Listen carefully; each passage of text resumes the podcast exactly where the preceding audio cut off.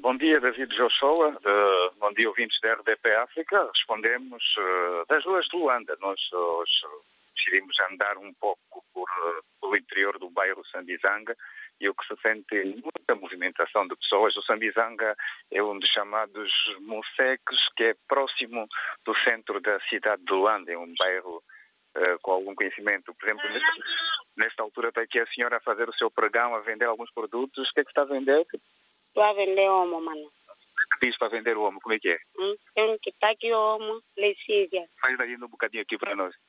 Está aqui homo, é a lexívia.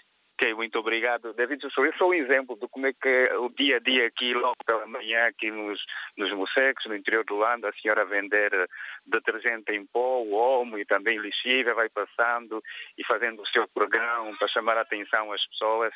E assim, bem, vamos então às, às notícias que marcam esta quarta-feira.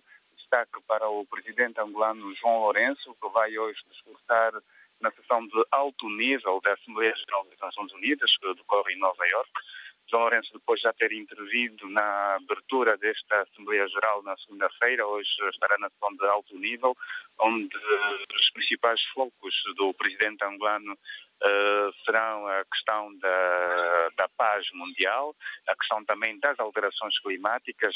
A Angola vai apresentar o seu posicionamento e, enquanto campeão da paz da União Africana, João Lourenço também vai falar de vários, vários conflitos que ainda assolam o mundo, com para a situação do continente africano e também para o conflito, o conflito no leste da Europa. E por falar em alterações climáticas, em Luanda, hoje vai acontecer um encontro entre organizações da sociedade civil que preparam um fórum da juventude sobre o clima.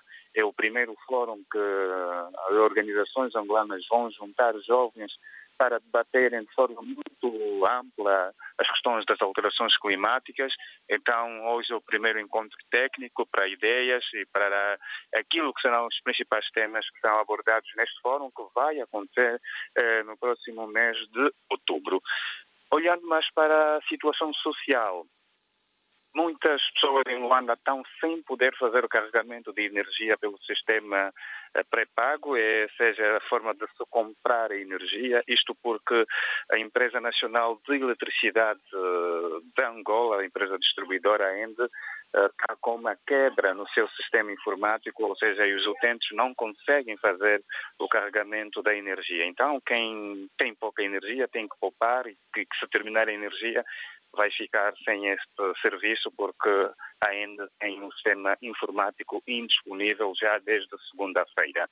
Eh, também dificuldades num hospital Américo Boa Vida, um dos maiores hospitais de Angola, um dos maiores do Luanda, hospital público, onde uma equipa médica foi suspensa uh, pelo Ministério da Saúde, pela direção do hospital, uh, por alegada morte de negligência de um paciente que nesta terça-feira solicitou os serviços do hospital, não foi atendido com a urgência necessária e acabou por falecer a entrada do banco de urgência do hospital e os primeiros os dados preliminares apontam então para a responsabilidade da equipa médica que foi suspensa. Este hospital Américo Boa Vida, que está numa fase de reabilitação, é o que tem uma capacidade de internamento de 800 camas, mas nesta altura só tem capacidade para atender 100 camas devido à reabilitação que está a sofrer. O hospital será reabilitado e aperfeiçoado uma obra que vai durar até 2024. David Joshua.